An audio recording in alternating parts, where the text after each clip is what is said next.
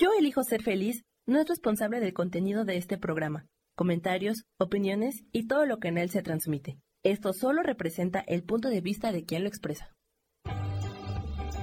Yo elijo ser feliz presenta. Todos tenemos un plan de vida. Todos volamos a diferentes tiempos y con diferentes enseñanzas. Nuestras plumas se fortalecen con cada aprendizaje. Somos ligeros y fuertes como los colibríes. Soy Moni Macías y te espero en mi programa Un colibrí nos visita todos los jueves a las 12 del día. Te esperamos para sanar nos.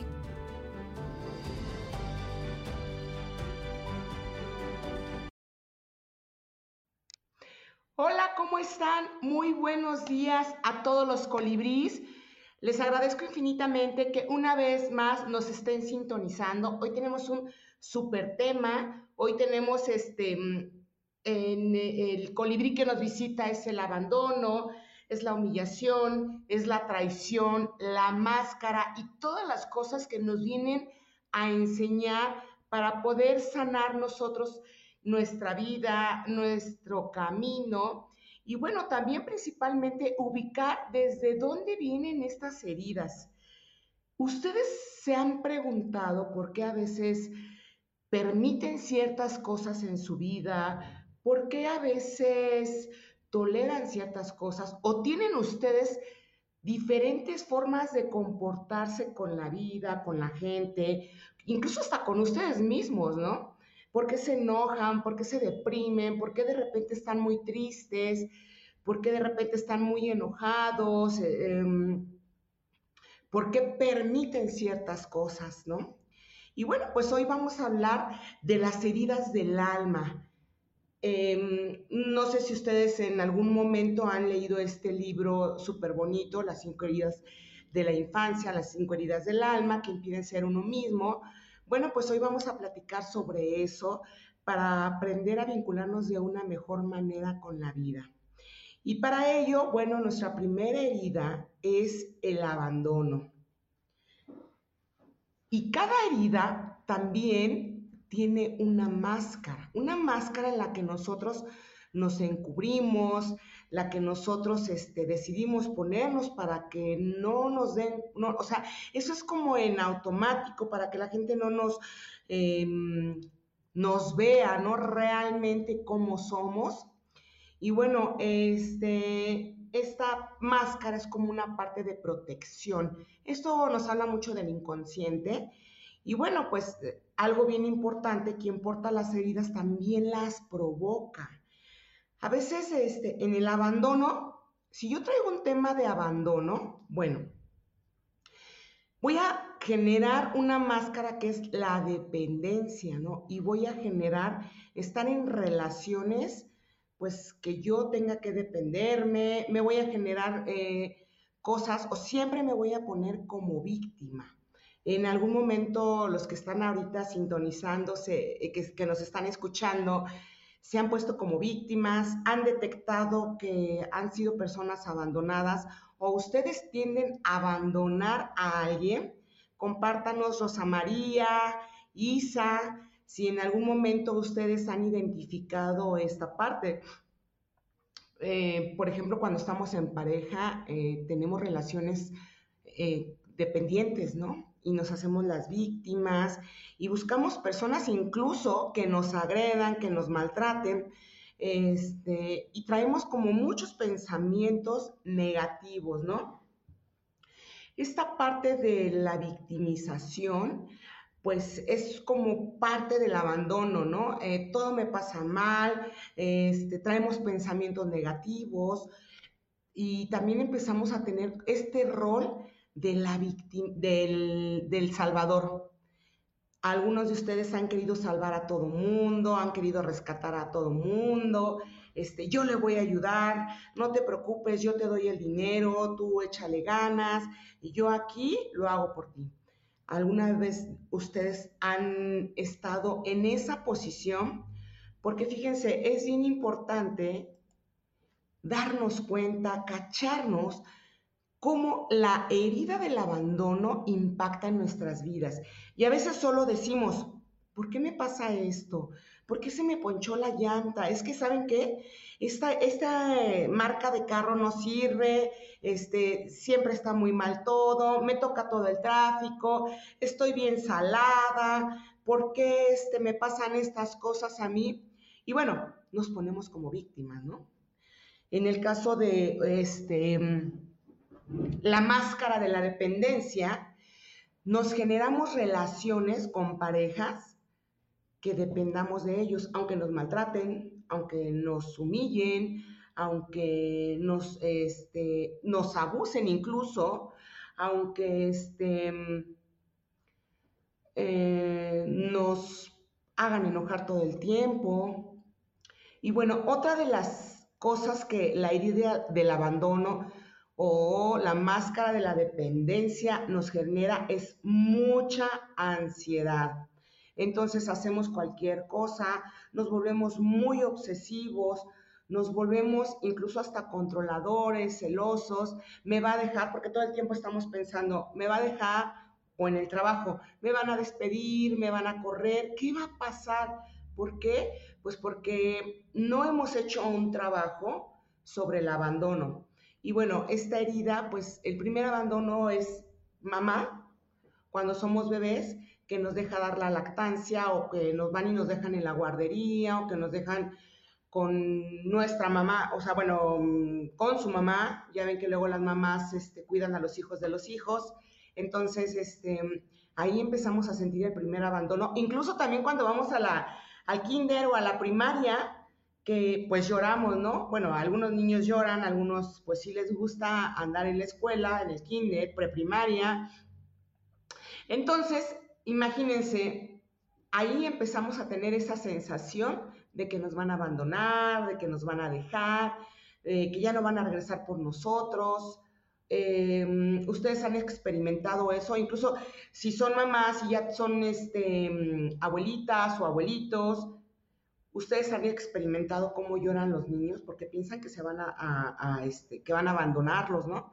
Entonces, fíjense qué importante y no nos damos cuenta y no nos hacemos conscientes que desde nuestra infancia está esta herida. Entonces, bueno, sí es importante, pues, vincularnos de otra manera, aprender de otra manera, detectarla de otra manera y hacer mucho trabajo interno con nosotros mismos, justo para que no sigamos sintiendo que nos están abandonando o que nos van a dejar en algún momento, sintiendo que mm, si no tenemos como esa ansiedad y esos pensamientos que son, híjole, una super tortura. ¿A ustedes les ha pasado eh, si en algún momento que se vuelvan muy celosos, eh, posesivos, incluso posesivos, ¿no?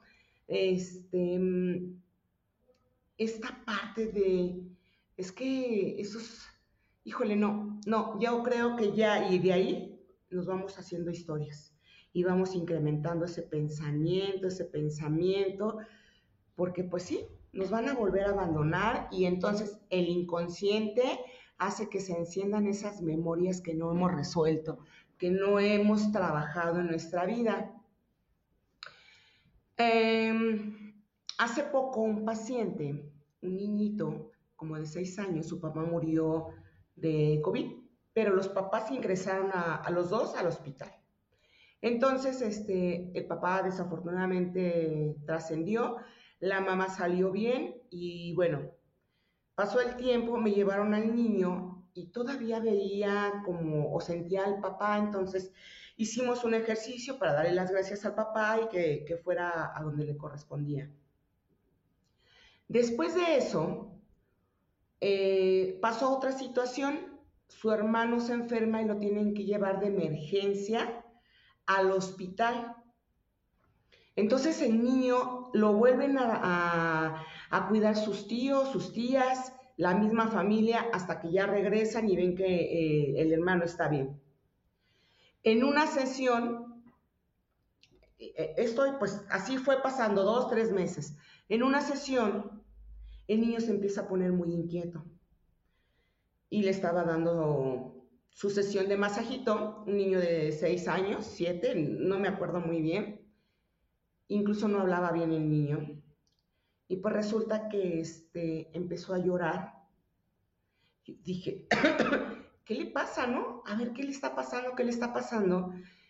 Y bueno, en cada sesión cuando trabajo con niños, siempre le digo a la mamá que, esté presente, o sea, o al papá, pero siempre tiene que estar presente un adulto, eh, por bienestar de todos.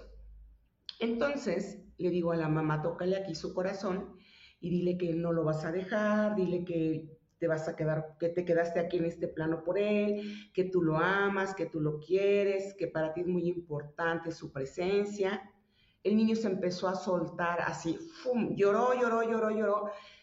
Fue una cosa de liberación para el niño, pero, o sea, no había llorado como en ese momento, entonces soltó el duelo, pero también soltó esa memoria donde él por segunda vez se sentía abandonado. La primera por el papá, la segunda por el hermano, y esta, bueno, pues dijo, es que me van a volver a abandonar, ¿no? Entonces ahí niño es como ayudarlo a, recobrar su, energía, que aquí está toda la familia que lo está acompañando. Y bueno, el resultado de toda esta situación, que el niño empezó a generar seguridad y empezó a tener una mejor dicción y ahora ya habla bien, ¿no? Eh, esta fue como un acompañamiento justo para que este, él no pensara que lo estaban abandonando, él no pensara que este, pues que ya todos se habían ido de su vida, ¿no? Entonces esta es la importancia. Eh, también él mejoró mucho en estas relaciones de dependencia porque dependía mucho, o sea, la mamá iba al baño y el niño iba atrás de la mamá. Y un niño de 6 a 7 años, pues por lo general ya es más independiente, ¿no? Entonces el niño iba con la mamá a todos lados, entonces, bueno, se tenía que hacer como mucho trabajo para que el niño empezara a retomar su confianza y su seguridad. Ese fue un trabajo que se hizo para que él sanara como esta herida, fíjense, desde muy chiquito. Tal vez él más adelante tenga que volver a retomar la terapia para reafirmar que no está solo y que lo está acompañando su familia siempre, ¿no? Y que tiene que ser independiente, más no codependiente de ningún tipo de relación y de ninguna persona. Em, y bueno, tenemos que el miedo más profundo de la herida del abandono es la soledad. ¿A cuántas de ustedes o a cuántos de ustedes les da miedo la soledad o incluso empiezan a decir, se caen tanto, fíjense, cáchense, se, caen tanto en la victimización de me voy a quedar sola, me voy a quedar solo, el amor ya no existe para mí. Cuando nosotros, cuando llegamos al mundo, llegamos solos. Cuando nosotros vamos a la escuela, vamos solos y vamos, este, sí, a lo mejor participamos en grupo, pero por lo general vamos solos, ¿no? A, la escuela.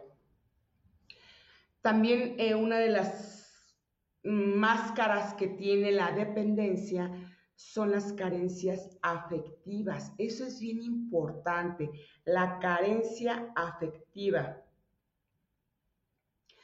¿Cómo nosotros permitimos cosas cuando tenemos esas carencias afectivas? Desde nuestra necesidad, desde nuestra carencia, desde nuestra victimización, desde nuestra codependencia. Eh, esta máscara nos ayuda a identificar que nosotros como víctimas somos seres que necesitamos de los demás. Eh, ¿Qué va a pasar si estas personas se van de nuestra vida, si estas personas nos abandonan? Entonces empieza a generar el miedo a que nos dejen solos, ¿no? Y entonces empezamos, híjole, otra vez, pues sí, el amor ya no existe para mí, me quedé sin amigas, me quedé sin amigos. Entonces empezamos a generar esas dependencias emocionales. Igual, con los amigos o con la pareja. Entonces, este, pues aquí yo los invito a que, siempre este, nos acompañen a hacer una terapia para ir soltando como esas heridas, ¿no? Eh, también la, la, la, mm, la herida del abandono hace que nosotros generemos muchas relaciones eh, sociales. Por ejemplo, es que vamos al gimnasio, no, yo sola no voy. Este, prefiero, o sea, donde vaya multitud para que me vean, para ser observada. Esta herida nos, este, nos muestra mucho que nos gusta llamar la atención. Hay personas que llaman la atención porque así es su energía, pero hay personas que hablan eh, fuerte o que se ríen fuerte o que gritan fuerte, justo para ser vistas, ¿no? Entonces, esta es la herida del abandono y su máscara es la codependencia. Vamos a hacer un trabajo para justo empezar a trabajar con nosotros mismos, irnos al interno y bueno, ver que nosotros podemos estar bien, nosotros podemos crecer, nosotros podemos salir adelante solos, nosotros podemos generar nuevos vínculos sin la necesidad de estar con alguien. Es bien importante esta parte de mm, honrarnos, respetarnos, reconocernos, ser gentiles. Eh, ¿Qué más les gustaría? Ser amorosos, darnos esta oportunidad de aprender a estar con nosotros. Eso es espectacular. Estar con nosotros, imagínense, ir al cine con nosotros, este, comprarnos un, no sé, un suéter que nos guste a nosotros y pues no estarle pidiendo opinión a los demás, porque muchas veces esta herida nos muestra que siempre, aunque hagamos lo que querramos, vamos a pedir el consejo de los demás justo para buscar su aprobación. ¿A alguno de ustedes les ha pasado eso? Eh, y a lo mejor no lo habían identificado, tal vez no habían hecho como conciencia de cómo este, nosotros dependemos de otras personas tan solo en, un detallito tan, tan, tan pequeño. Bueno, pues entonces, este, esta es la herida del abandono y recuerden que su máscara es la máscara de la dependencia. La humillación. Tenemos otra herida. La humillación y la herida del masoquista. ¿Cuántas veces ustedes han permitido que los humillen o ustedes han humillado y no se han hecho consciente que están haciendo sentir mal a la persona, que este, traen situaciones donde así los educaron? ¿Cómo la podemos identificar? A veces el papá o la mamá ¿Qué es lo que hacen? Nos comparan, este, nos avergüenzan delante de la gente. Algunos de ustedes lo han avergonzado delante de la gente, lo han regañado delante de los, de los familiares, se han burlado de ustedes delante de los familiares, em, les ponen apodos. Em, por ejemplo, si yo tengo el cabello chino, que porque tienes el cabello lacio, que porque tienes este, no sé, las orejas más grandes o más chicas, porque hablas así, ya viste los dedos, ya viste este, cómo habla, el cuatro ojos y lo hacen delante de todos, ¿no? La comparación también, esta parte de él es más listo, ella es más inteligente, él es más tonto, porque siempre eres tonto, entonces desde ahí viene la humillación. Eh, muchas veces, este, cuando se nos rompe un vaso, eh, cualquier cosa de casa, este, que se nos haya roto, pues eso ya es motivo para Uf, la cantaleta y decir, eres un tonto, no sirves para nada. Esta parte de la desaprobación, la desaprobación y la crítica. Esto se genera mucho, por lo general, en la familia. Eh, el bullying, ¿no? Ahora se le llama el bullying, pero antes pues era la carrilla, ¿no? Eh, no sé si alguna de, algunos de ustedes han como vivido una situación de esas. Cuando tenía como 14 años, me iban a ver unos amigos de la secundaria. Era muy amiguera, entonces me van a ver a estos amigos y mi papá los ve y me dice, ¿qué hacen estos aquí? ¿Quién sabe qué ta, ta? Delante de ellos. Y así de, ah, pues, o sea, mi papá ya los conocía, ya sabía que constantemente me iban a ver estos amigos, ¿no? Me da una cachetada delante de ellos y me dice, métete, yo no sé qué haces aquí, este, deberías de ponerte a estudiar. Me sentí humillada, me sentí muy avergonzada.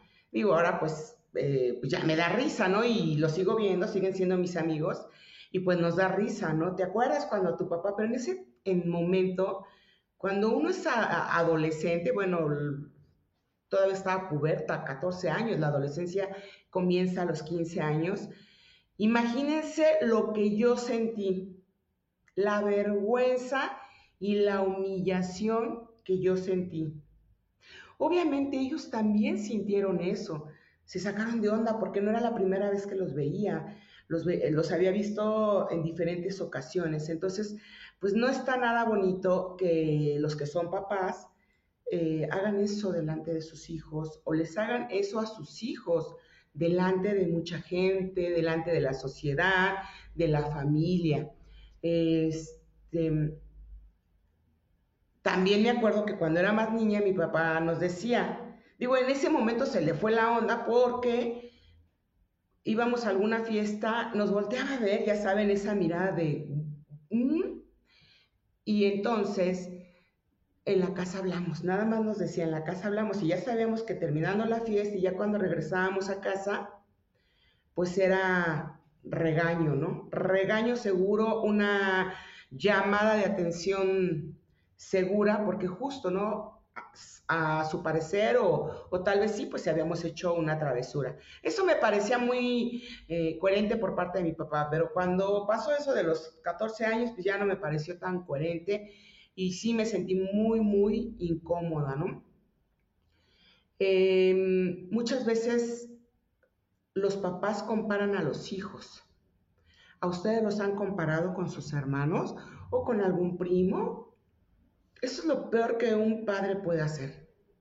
Es que tu hermano sí saca buenas calificaciones. Es que tu hermana es, mira, la más abusada, ¿no? Es que tu hermana sí tiene cualidades para bailar o para cantar, o tu hermano es muy bueno en matemáticas.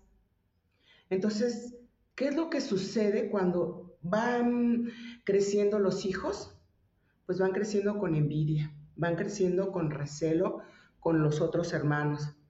Van mm, generando un sentimiento de resentimiento hacia los otros hermanos, hacia los primos, porque sí sucede, está muy marcado en muchas familias, es que de chiquito me comparaban. Y el niño pues se te avergüenza, no quiere que nadie lo vea, no quiere que nadie lo, lo este, o sea, no quiere ser visto porque justo siente vergüenza. Entonces, cuando se para en público, ¿qué es lo que sucede con el niño? Bueno, ya el adulto te da miedo. ¿Por qué? Porque mamá o papá eh, o las maestras incluso, ¿no? También se llega a dar, lo avergonzaban delante de todos. Entonces, eh, la sensación del niño es de sentirse comparado, degradado, avergonzado y rebajado. Hay que tener mucho cuidado con los niños, con, los nietos, con los sobrinos, con los hijos de los hermanos, con nuestros propios hijos, los que tienen hijos, tener mucho cuidado cómo se conducen, porque estos niños ah, ahorita pues lo permiten, saben que está bien pero a medida de que va pasando el tiempo, vamos generando apegos, vamos generando las emociones, ya identificamos y cuando somos adultos, bueno, pues somos adultos enojados, reprimidos, em, avergonzados y que siempre nos gusta que este, escondernos atrás de una máscara, ¿no? De la máscara del masoquista. Entonces, ¿Cómo es la máscara del masoquista, Mónica? Bueno, pues este, como me gusta que me maltraten o me gusta que, no sé, ahorita que son estas épocas de sembrina, ¿no? En mi familia siempre hay problemas, siempre todo termina peleándose. ese mismo día todos estamos súper padre, pero justo en la noche eh, algo sucede y todo el mundo este, empieza a reclamarse, se empieza a pelear, se empieza a echar en cara las cosas. Entonces, si yo ya me salí de eso, como necesito mi dosis de agresión, entonces aquí viene el masoquista, ¿no? Vengo a, que me den mi, pues, ¿cómo le podríamos decir? Este, mi tanda, ¿no? De, de agresión. Entonces, aquí es donde voy por eso, voy por mi dosis y entonces ya cuando me dieron mi dosis, pues ya estoy contenta, obviamente lloro, sufro, pero ¿qué es lo que pasa? Que termino igual o peor, en la misma situación. Es muy doloroso volver a sentir y se vuelven a activar esas memorias de la humillación antes de que los demás me castiguen, que los demás me castiguen, pues entonces yo voy a ir solita también a que me castiguen, porque eso es lo que me hace falta, eso es lo que me hace sentir vivo, me hace sentir viva. Entonces, ¿cuántos de ustedes se han hecho consciente de esta situación? ¿Cuántos de ustedes siguen con su pareja aunque los humille, los maltrate, los abuse, los em, que les gusta que los despoje? ahí siguen. A veces podemos tener las tres heridas, cuatro heridas de una sola persona porque, por ejemplo, esta herida de la humillación se marca mucho en las personas que han sido abusadas sexualmente en la infancia o que han recibido mucho abuso o que se han, han sido muy golpeadas o muy maltratadas desde muy pequeños. Entonces, el amor que mi mamá y que mi papá me enseñó era a través de la agresión, era a través del maltrato, era a través de la humillación, era a través de la comparación, era a través de que me avergonzaran. Entonces, nada más para que vayan observándose cómo ustedes han permitido esas cosas. Uno, por no quedarse solos. Dos, porque este, yo sin esto no puedo vivir, siento culpa si dejo a mi familia, siento culpa si dejo a mi pareja, siento culpa si ya no estoy en ese trabajo. Entonces, ¿quién nos educó? Un papá y una mamá que seguramente también fueron niños con estas heridas, que también fueron niños abandonados, maltratados humillados, abusados eh, sexualmente, golpeados. Entonces la importancia de esto, de cómo vamos a resolverlos. Si ya lo identificamos, pues vamos a cualquier tipo de terapia, eh, con quien sea. Eh, no estoy peleada con las religiones ni con ningún tipo de terapia, pero sí es importante entrar en un proceso de sanación digamos que un, dos, tres por mí y por mí y por mí. Y hacerlo diferente. Hay una frase muy bonita de constelaciones familiares que es, en honor a mi madre, a mi padre, lo hago diferente. Y eso hace que se empiece a marcar la línea. ¿Por qué? Porque cuando entramos en un proceso nosotros de, de sanación, de vivirlo de una forma diferente, de hacerlo diferente en honor a nuestros padres, a nuestros abuelos, a nuestros bisabuelos, a nuestros ancestros, pues nos vamos a aprender a vincular de una forma diferente. Si han este, captado eso, si lo han detectado, cómo a veces este, nos vamos vinculando ante esas situaciones. Bueno, eh, el masoquista es el que sufre, ¿no? Es el que sufre y le encanta ir, les digo, por sus dosis, ¿no? El masoquista tiene la necesidad de cuidar a los demás. ¿Qué tal? Este masoquista quiere proteger a todos. No se sabe proteger a él mismo, pero sí protege a todos. No se sabe cuidar, pero sí quiere cuidar a todos. Incluso así cuida a todos. Se queda sin dinero, sin comida, sin suéter, eh, sin paraguas, este, sin abrigo. Ahorita que hace muchísimo frío, se queda, se queda sin todas esas cosas con tal de que el otro esté bien. No importa, yo me sacrifico por ti. ¿Cuántos de ustedes se han sacrificado por los demás. ¿Cuántos de ustedes se han abandonado por quedar bien con el otro? Vamos a hacer conciencia de esto, ¿no? Porque a mí me parece así, híjole, súper fuerte y no nos damos cuenta hasta que lo escuchamos, ¿no? Yo me acuerdo que una vez, este, sí, le di mi suéter a mi novio, yo siendo mujer, ¿no? Y después me dio una gripa, pero pues no importa, ¿no? A lo mejor nada más fue una gripa. ¿Qué tal si hubiera tenido esas más consecuencias? Y si ya no estamos bien y eso genera otra enfermedad más grave. O a lo mejor esa persona, porque por lo general eh, nos vinculamos con personas que no son agradecidas. Y entonces esas personas, pues, ¿qué es lo que hacen? Pues si yo ni siquiera te lo pedí, tú fuiste la que vino, tú fuiste la que se ofreció, y tú dices, ups, ¿cómo? O sea, ¿no me vas a agradecer? O, pues bueno, ¿no? Entonces hay que tener mucho ojo de cómo nos vinculamos con esas personas. Cómo entra justo también el abuso, ¿no? Porque la humillación es así, ¿no? Eh, ¿Qué es lo que hace la humillación y el masoquista, no? Pues vamos a identificar, se castigan a sí mismos y se exponen a situaciones humillantes ante los demás. Muchas veces nos negamos a todo lo que deseamos profundamente incluso ya que nosotros eh, culpamos a otro por desearlo, ¿no? Entonces, queremos o no queremos, nos cuesta trabajo expresar lo que queremos, entonces por concederle al otro, pues nos reprimimos nosotros, ¿no?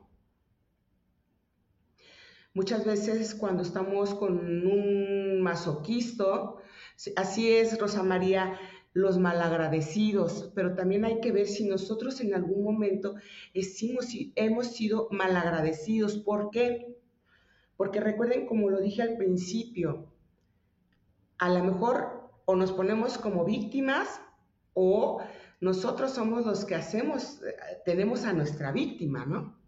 O sea, puede ser de las dos. Aquí el punto es como detectar.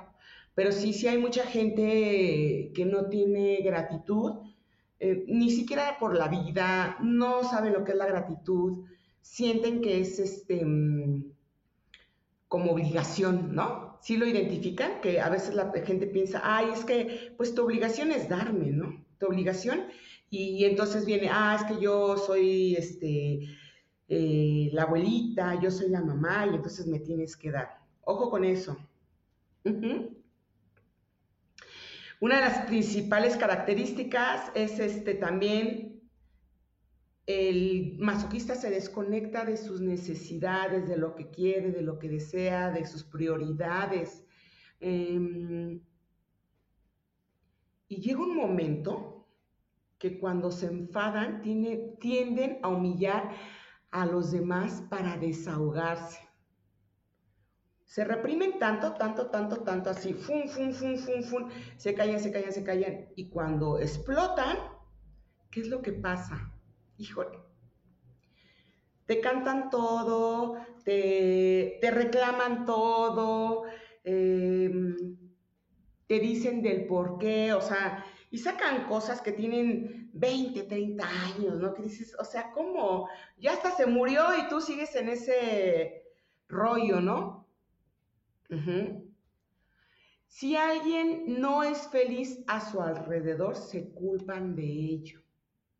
Por mi culpa no está feliz eh, Juanito, Pedrito, Menganita, eh, Sutanita, y entramos como, como esta parte de chino, lo hubiera hecho diferente. O sea, siempre estamos dando y dando y dando y dando y no hay gratitud por la otra parte, ¿no?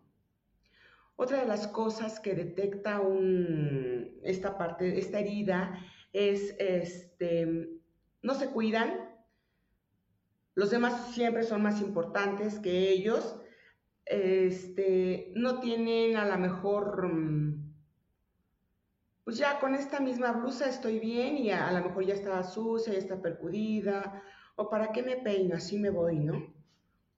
Aguas con eso.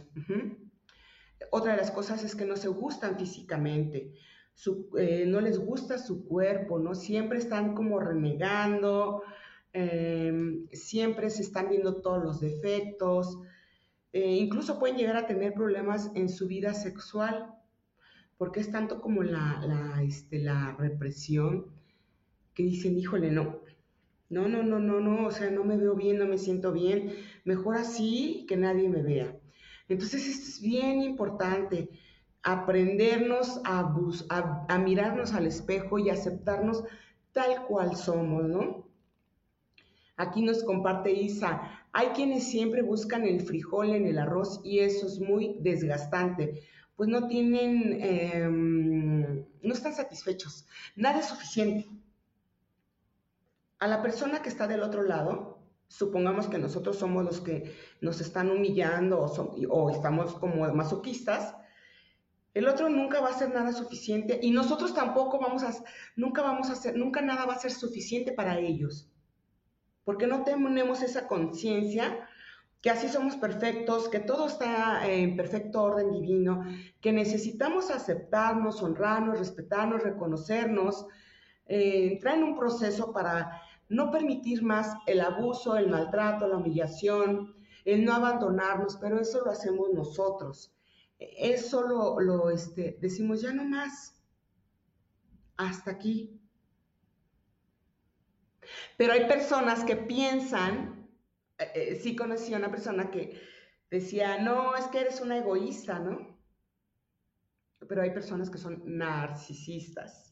Pero después, en otra ocasión vamos a hablar del narcisismo, porque eso es súper interesante también.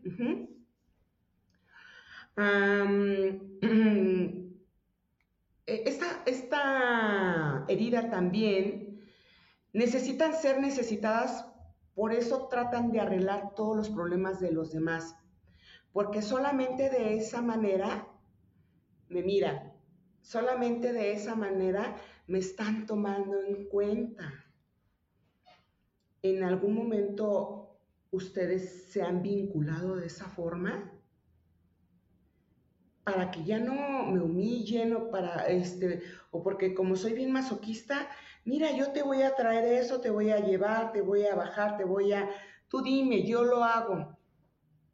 Y no estoy hablando de un tema, bueno, incluso en el trabajo también, ¿eh? Este, échenme más trabajo, yo lo hago, yo lo hago. Tú no te preocupes, yo hago tu trabajo, tú vete a temprano, diviértete.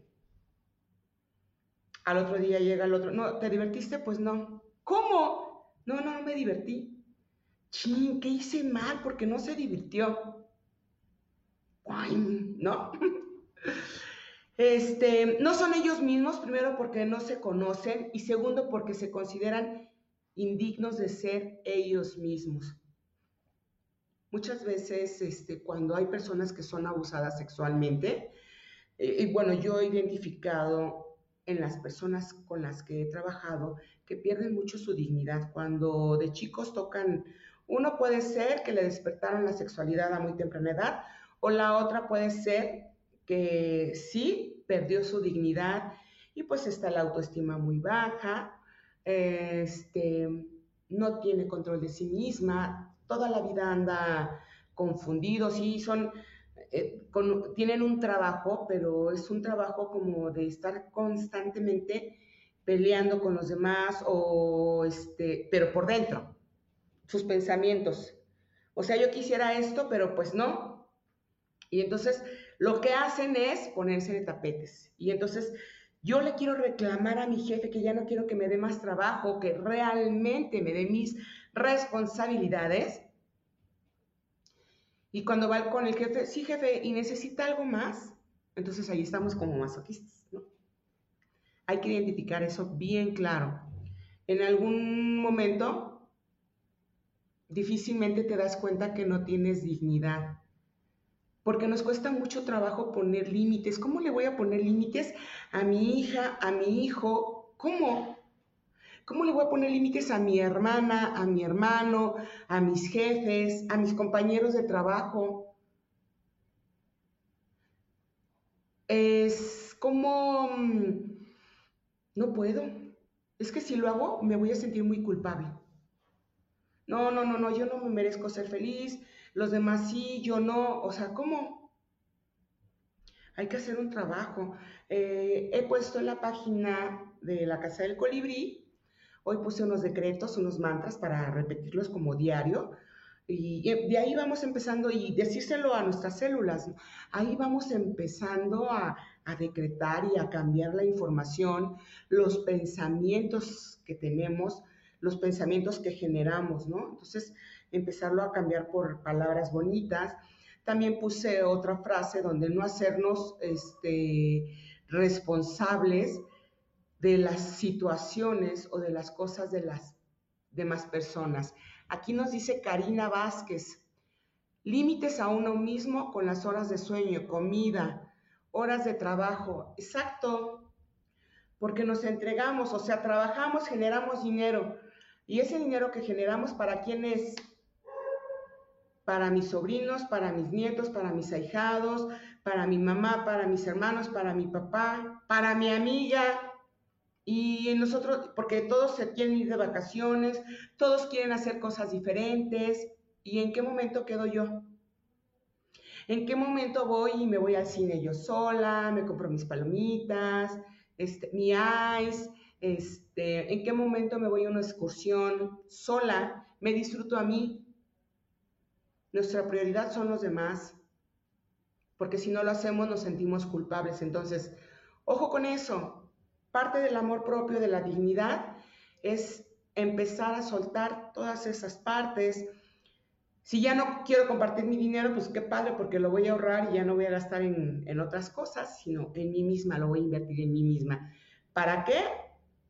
Me lo quiero comprar en ropa, en zapatos, en tenis, en viajes, este, en comida, en irme a restaurantes a comer rico, em, en comprarme una recámara, en cosas para mí voy a invertir para mí. Eso es bien importante que ustedes lo cachen. Inviertan en ustedes y eh, inviertan en ustedes en un psicólogo, en un terapeuta, en, no sé, en un medicamento homeopático, en flores de Bach, en, un tecito, en algo que a ustedes les empiece a llenar su alma de amorcito, de dignidad. Esas cosas son las que nos llenan a nosotros de mucha dignidad y de amor propio. Entonces recordemos que el masoquista es muy dado a sacrificarse. Y bueno, pues le da mucho miedo también tener esa libertad, ¿no? ¿Qué van a decir? ¿Qué van a pensar? Y cosas así. Rosa María, tenemos que cambiar nuestra ideología porque primero yo, después y yo y hasta el último yo. Es bien feo lo que les voy a decir, pero hay que ser egoístas pensar en nosotros mismos.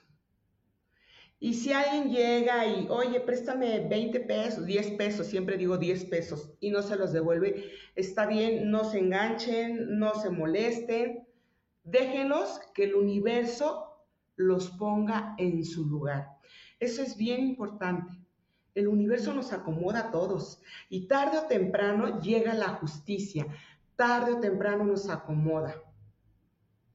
Entonces, este, también dejen que fluyan, pero piensen en ustedes primero. Una persona que ha sido humillada, que trae esta máscara de masoquista, este, es una persona que tiene una relación con sus papás muy difícil, porque siempre los queremos complacer en todo y lo viven como una gran carga y responsabilidad. Entonces, recuerden que los padres son los grandes y nosotros somos los chicos. Los padres desde su conciencia, desde su sabiduría, ellos sabrán qué resolver, cómo resolver ¿Por qué? Porque ellos ya vivieron, ellos ya tienen 50, 60, 70 años para resolver sus cosas. No son sus hijos. Háganlo diferente a sus padres, honrenlos, respétenlos, agradezcanle la vida, pero nada más. Em, a veces los hijos nos ponemos como sus parejas o como sus papás. Entonces, eso no. Yo les sugiero que lo hagan de una forma muy, muy diferente. Ajá. Y bueno, pues hoy vámonos, nos vamos con la última herida, que es la traición y la máscara del controlador. ¿A cuántos de ustedes los han traicionado o ustedes han traicionado sin ser consciente, ¿no? ¿Cómo podemos identificar esta herida? Es muy fácil. Desde niños cuando papá o mamá nos decía, eh, te voy a llevar al circo, te voy a llevar al cine, y papá llegaba tarde, o mamá decía, ya vengo muy cansada, lo hacemos otro día. Cuando llegue jugamos. Y resulta que mamá pues, llegaba, o sea, muy tarde, decía, no, tengo que hacer la comida, la prioridad es esto, hiciste la tarea, y entonces o, o, escuchamos que la mamá se fue con las amigas o que el papá se fue a la fiesta y pues ya no nos dieron ese tiempo, ¿no? Ya no nos cumplieron. Entonces viene esta sensación de, pero ¿por qué o cómo, no? Viene esta sensación de decepción. Y entonces empezamos a, a crecer con eso. Es normal. Ajá. ¿Qué es lo que traiciona? Pues nuestra confianza, ¿no? Porque nos hacen promesas que no cumplen, nos hacen creer que sí va a ser así y cuando resulta que no es así, pues nos sentimos muy mal, ¿no? Generamos este, expectativas.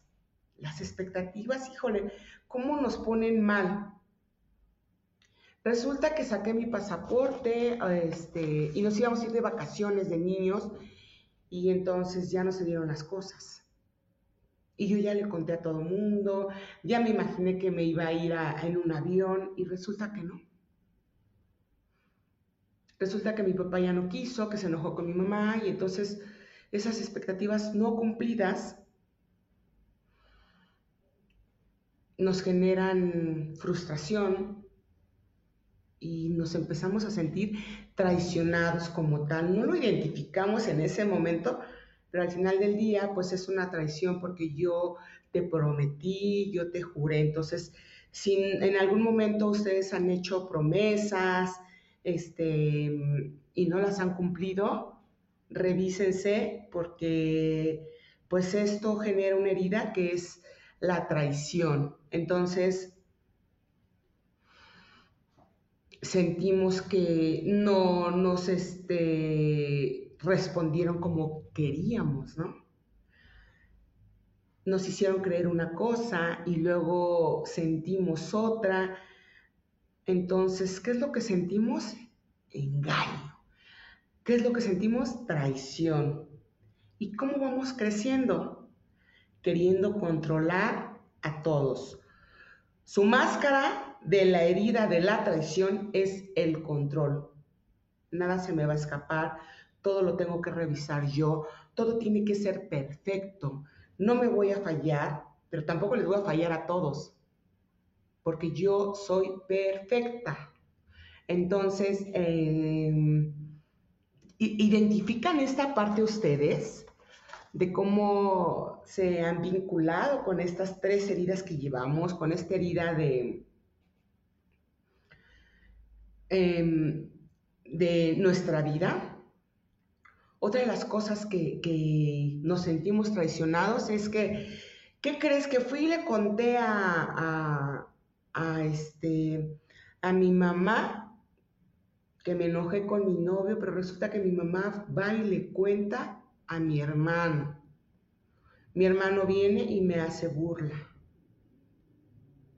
O le cuento a mi hermano y mi hermano va y le cuenta a mi mamá. Y mi mamá me dice, yo, fíjate mamá que me pasó esto, esto, esto. Ah, pero cuando mi mamá se enoja, resulta que aprovecha ese momento para echarme en cara lo que yo le platiqué, una intimidad, algo como muy, muy íntimo para mí. ¿Y cómo me siento? Pues traicionada, ¿no? Entonces, tengan mucho cuidado, vamos a tener mucho cuidado de cómo hablamos o cómo decimos cuando alguien llega y nos dice, nos platica una, una intimidad o nos confía un súper secreto, porque luego somos bien chismosos, ¿no?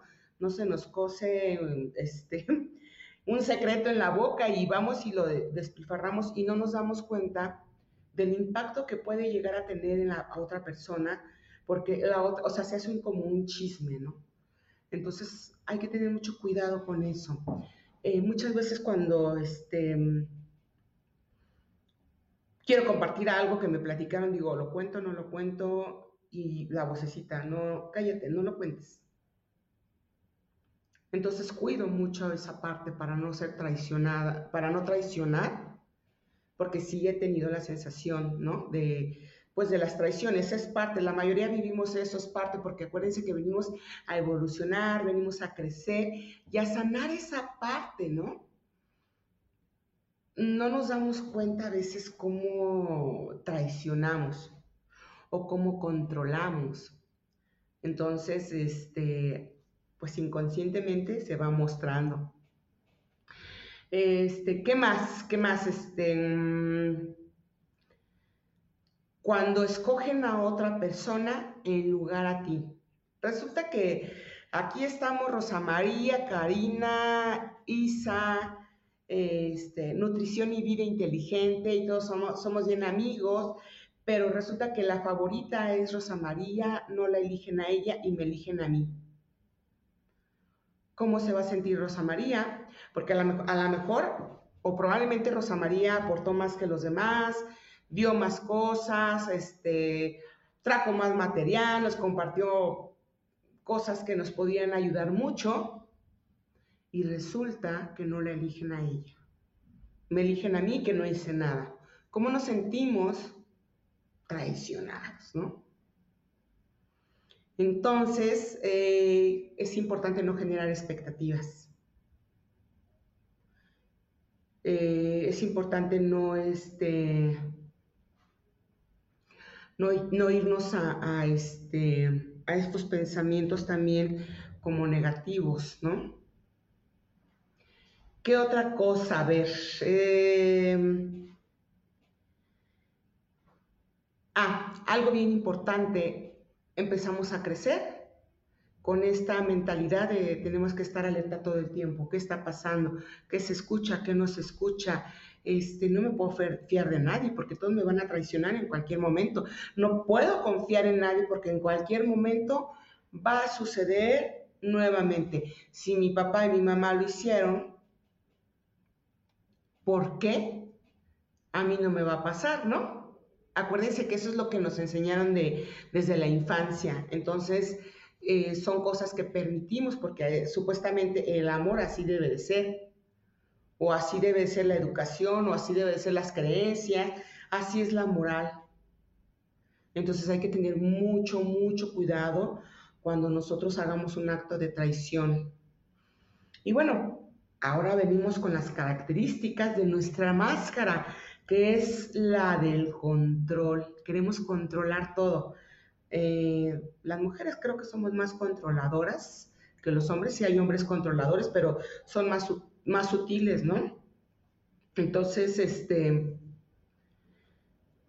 que nos generamos mucho estrés y necesitamos controlar, mucha ansiedad también, eh, no nos gusta la incertidumbre, cuando somos muy controladores, no nos gusta la incertidumbre, no este, tenemos algo que es bien importante, y aquí nos vamos a cachar, si somos este, controladores, no nos gustan las mentiras, eh, no nos gustan las promesas no cumplidas, no nos gustan las infidelidades, nosotros podemos ser muy, muy, muy fieles porque esta herida nos marcó, pero para sanar, ¿qué nos generamos?